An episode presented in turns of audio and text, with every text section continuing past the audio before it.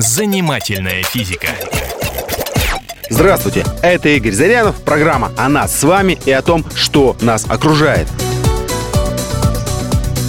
Когда мы бросаем лед в какой-нибудь напиток, мы слышим сначала потрескивание, а затем такой звук, как будто что-то жарится на сковородке. Конечно, мы ничего не жарим. Наоборот, пытаемся охладить. Откуда тогда такой звук? Такой же эффект наблюдают недалеко от Антарктиды. Айсберги, попадая в южные моря, начинают подтаивать и тоже трещат. Этот треск моряки называют айсберговой шипучкой. Как же такая шипучка оказалась у нас в стакане? Начнем с того, что молекулы льда крепко-накрепко связаны между собой. Поэтому и лед такой твердый.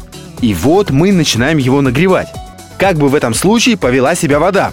Там молекулы никак не связаны между собой и бегают достаточно свободно.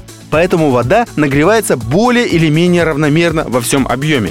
А что же происходит со льдом? Там молекулы сидят как вкопанные и не дергаются.